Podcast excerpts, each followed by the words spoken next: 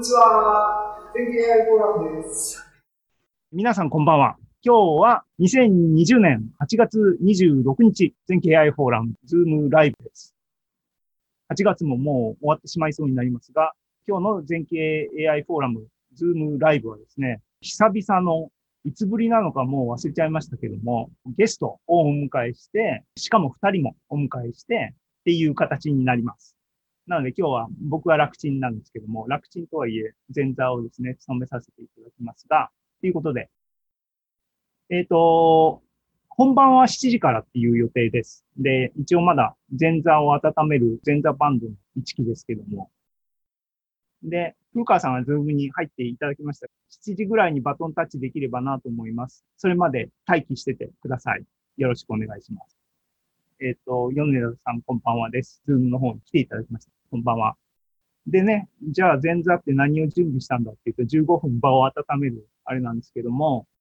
今僕が皆さんご覧になってる映像は、これ実は YouTube の方を見て僕はちょっとがっかりしたんですが、これ Zoom の新機能っていうか僕が今日たまたま見つけたっていうだけの機能なんですが、背景にパワポを埋め込んで、手前の右下、僕の画面でいうところの右下にバーチャル背景みたいな形でちっちゃくなって僕が現れてっていうプレゼン形式っていうのを発見してですね、あ、これいいじゃんと思って、 Zoom 上はそうなってるんですけども、今、 Zoom から YouTube にライブ配信は行われてて、ふと YouTube の方の画面を見るとですね、僕が Zoom の画面では右下にいるんだけども、そこには Zoom のロゴが入っていて、で、ちっちゃくなった僕はどこにいるかって、右上に picture in picture の形で入ってるっていう、ちょっと残念な形になってますね。まあ、これは仕様なんでしょうね。まあ、何事も経験っていうことで。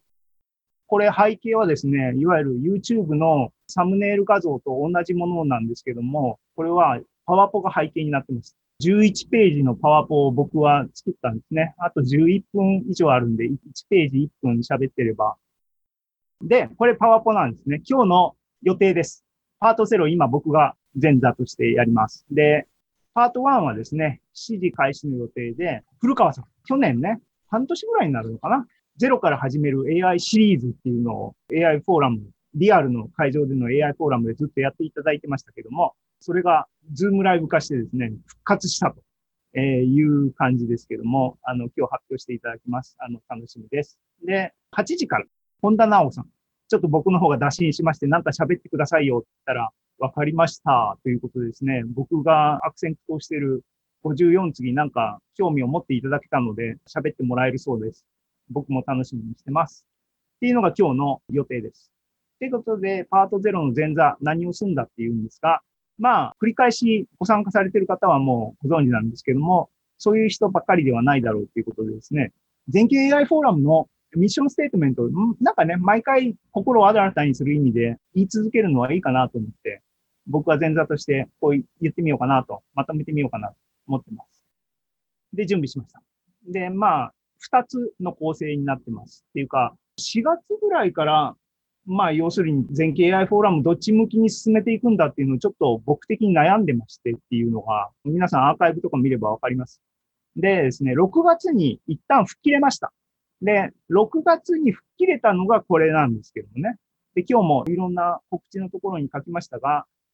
全景 AI フォーラムは秘密じゃない秘密結社だというので吹っ切れました。で、これをね、滝本哲文え正しい読み方かな。本にインスパイアされましてですね。っていう話です。6月24のズームライブでの結論としてですね。こんな感じにショーをやっていきたかったんだよということで、心を新たにしたということを、また改めてですね、8月末の本日の Zoom AI フォーラムにおいて皆さんに共有する。で、それが6月末で、前回7月末も順調に AI フォーラムやりました。で、そこでまたちょっとですね、ミッションステートメント的なことをコメントしたんですが、そこ、まあちょっと付加的なバリエーションというか、ミッションステートメント、僕の中で深まったっていう部分があります。ここに本出してまして、右の本っていうのは、僕がそもそも全景 AI フォーラムをやろうと思った時に参考にしたっていうか、インスパイアされたジェレミー・ハワードのファスト AI。で、ファスト AI はどういう、やっぱりね、技術を伝える。AI っていうものを伝える教育っていう部分で、どういうふうなポリシーでっていうのを考えてるんですかっていう部分で、ジェレミーが、この本がすごく参考になります。こういう形でやりたいんだ。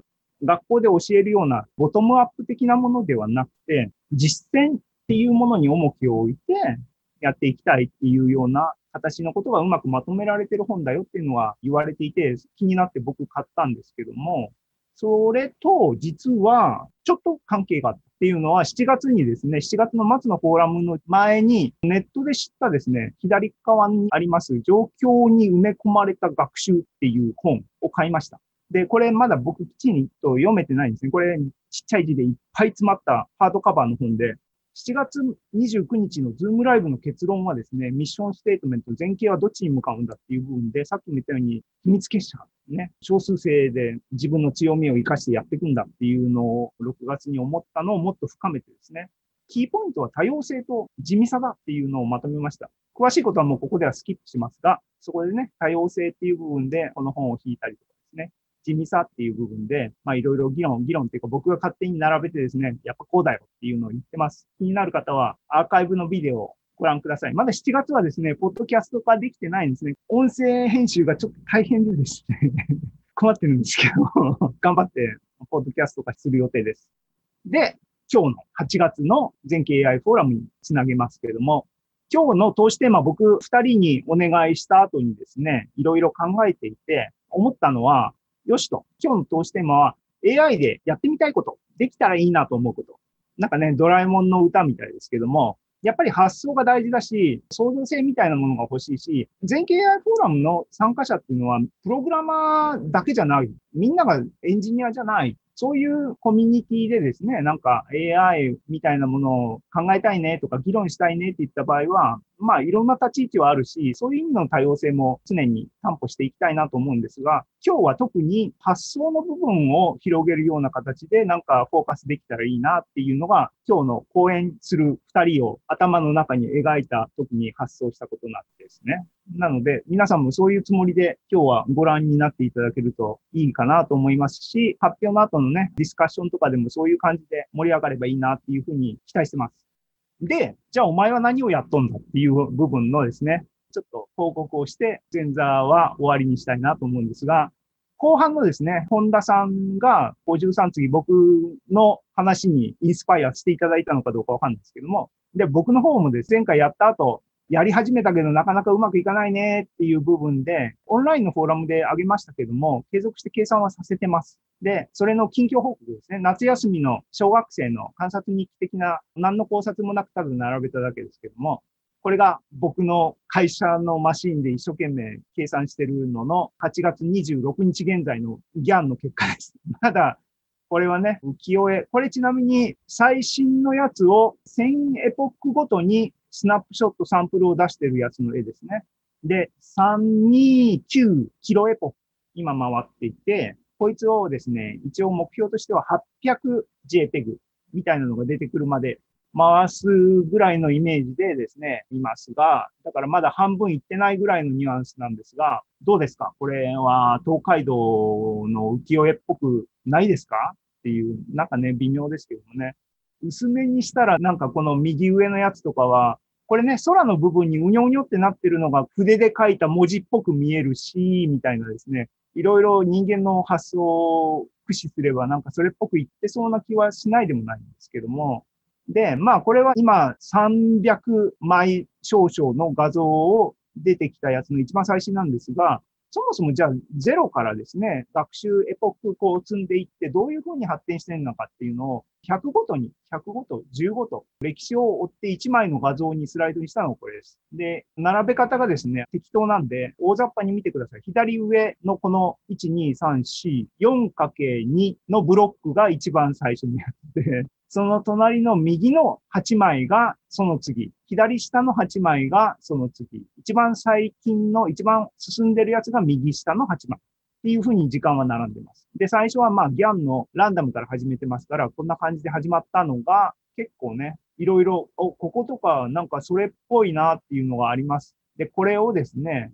てか論文で顔のギャンに使ってるやつの学習のエポック数とかがだいたい800ぐらいらしいんですね。こいつのカウントの方法で。なので、これを、あと倍ちょっとすればそれぐらいなのかなと思うので、そこまでちょっと頑張ってみようと思ってるんですね。だからあと一月かければ800ぐらいはいきそうなんで、その時に本当に浮世絵が浮き上がってくるのを期待しているんですけども、さあ、どうなりますか？というのが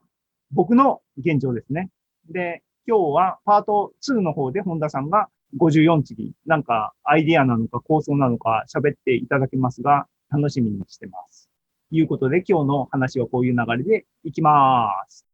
で、一旦ですね、シェアを終了すると、はい、皆さん、こんばんはです。今日は米津さん参加していただきましてありがとうございます。あ、お久しぶりです。久しぶり、本当にお久しぶりです。嬉しいです。AI フォーラムもプロジェクトね、規制中のやつとか、ええね、画像分類でなんか使えそうなやつとか、ちょっとトライしましたよね。ええ今後もなんか面白いアイディアがあれば、ぜひなんかやっていきましょう。よろしくお願いしますよろ。しくお願いします。内木さん、鍵盤に囲まれてます。米津さんのバックグラウンドの映像もなんか、あ、バックグラウンドは、ボヘミアン・ラプソディの一シーンかな。あ、そな有名なものなんです自前の楽器と、そのバックグラウンドを融合させて、実際にあの鍵盤はあります、ここに。ああ、それはリア、いいっすね。いいっすね。来てん来てんですか？ええ少し。少し。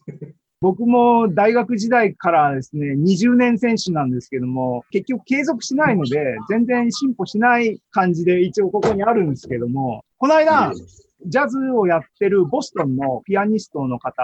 とちょっとお話しする機会があってですね、プロなので、ちょっとね、指示してですね、なんか教えてもらいたいなとかね、あの、下心があったんですけども、やっぱ教えてもらうのがいいかな。はい、今日もよろしくお願いしますよ。ろしくお願いします。で、古川さんですね。7時になりましたけども、ちなみに YouTube はですね、今ビューは7人。7人のうち1人は僕なので、僕以外の人は6人見ています。そろそろ始めていただきたいなと思いますが、よろしいでしょうか？